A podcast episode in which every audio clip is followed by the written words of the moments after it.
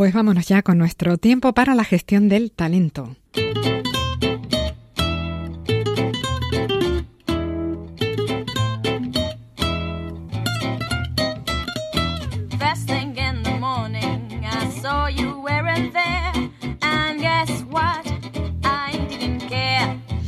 Y para eso contamos con nuestro especialista en psicología del liderazgo del Colegio de Psicología de Santa Cruz de Tenerife, con José Ángel López. José Ángel, buenos días, bienvenido. Hola, ¿qué tal? Buenos días. Bueno, pues hoy comenzamos el análisis de una nueva película, estas que estamos enfocando desde el liderazgo en nuestra filmoteca Recreándonos. Y el título que José Ángel ha escogido esta vez es El diablo se viste de Prada.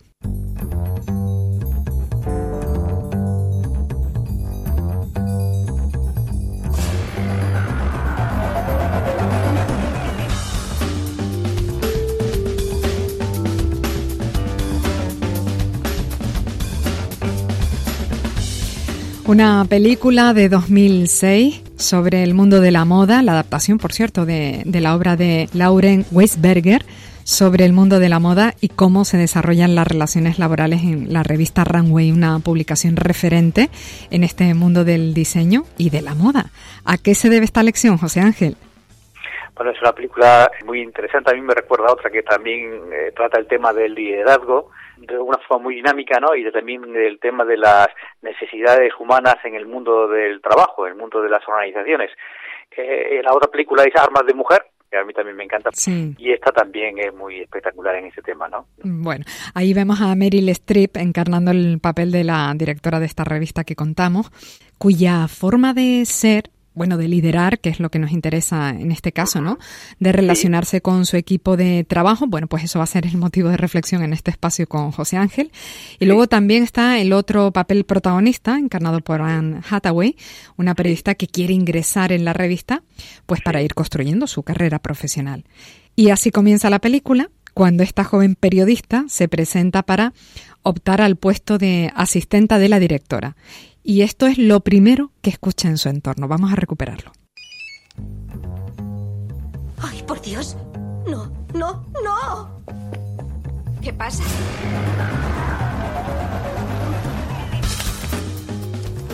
Ya viene. Díselo a todos. No debía llegar hasta las nueve. Por eso su chofer me ha enviado un mensaje. Su masajista tiene una hernia discal. Dios, qué gentuza. De eso mejor ni hablar.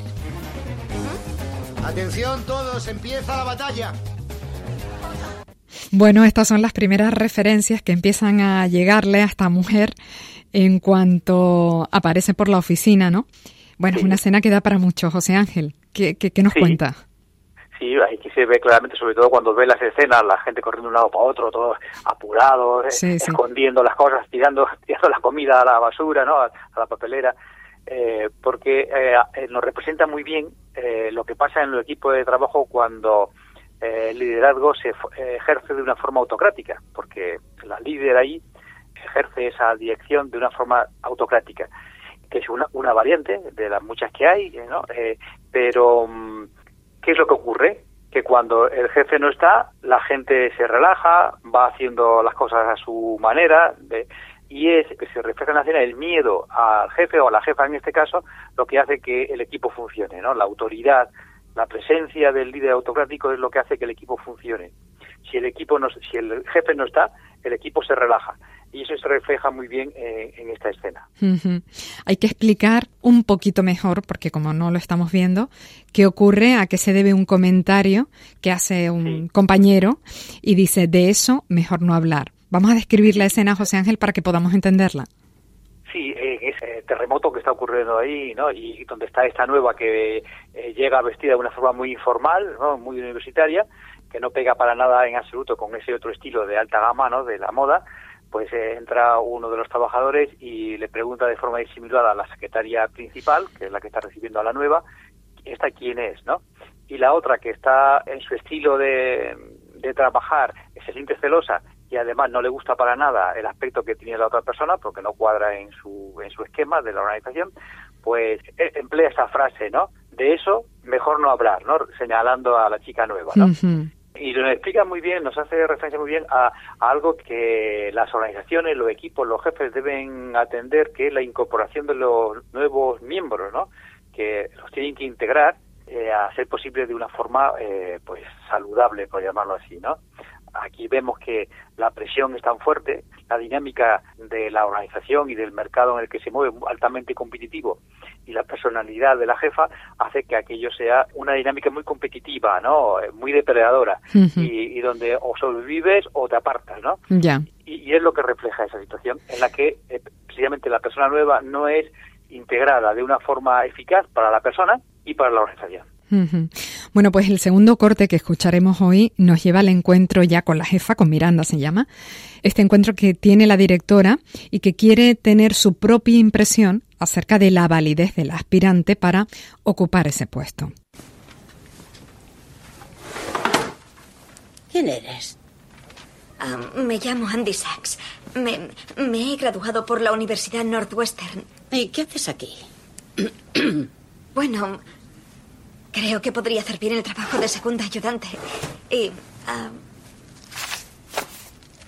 Sí, vine a Nueva York para ser periodista y envié cartas a todas partes. Y, y finalmente me llamaron de Elias Clark y conocí a Sherry de Recursos Humanos. Y bueno, era este universo del automóvil. O sea que no lees Runway. No. ¿Y antes de hoy no habías oído nunca hablar de mí? No. ¿Y no tienes ni estilo ni gusto para vestir? Bueno, Creo que eso depende de lo... No, no. No era una pregunta. Fui redactora jefe del Daily Northwestern. Y también gané un concurso nacional para periodistas universitarios con mi serie sobre el sindicato de conserjes que exponía la explotación de... Bueno, y ahí acaba la conversación que la directora pues lleva con desdén, ¿no? En la que apenas hay tiempo de que esta joven periodista Andy se explique y en la que además está siendo analizada más allá de sus palabras, más allá de lo que está diciendo.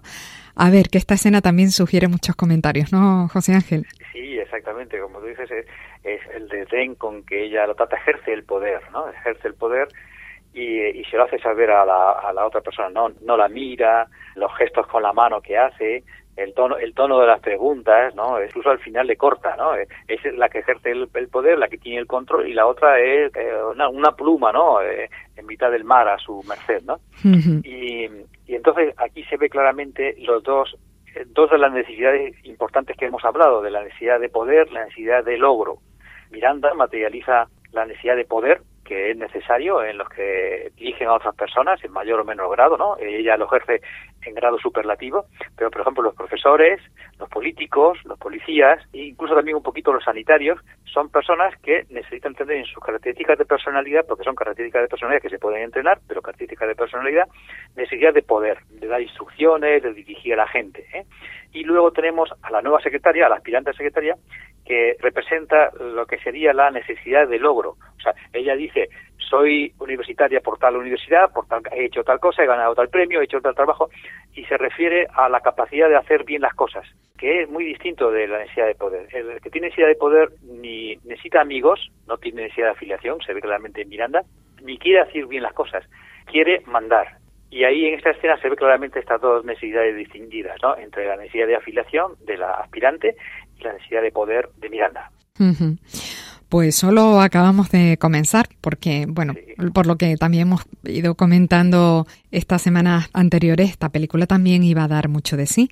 Así que regresaremos con esta película para seguir avanzando en el análisis de la gestión del talento y viendo estos estilos tan diferentes unos de otros, ¿no? De la mano de José Ángel López, a quien pueden encontrar en el Centro de Psicología y Salud de Canarias, en la calle Juan Pablo II, por encima de la Plaza Weiler, en Santa Cruz de Tenerife. José Ángel, muchas gracias. Buen fin de semana. Gracias, ¿eh? A ver si podemos disfrutar con la película esta, que seguro que sí. Hasta la vista.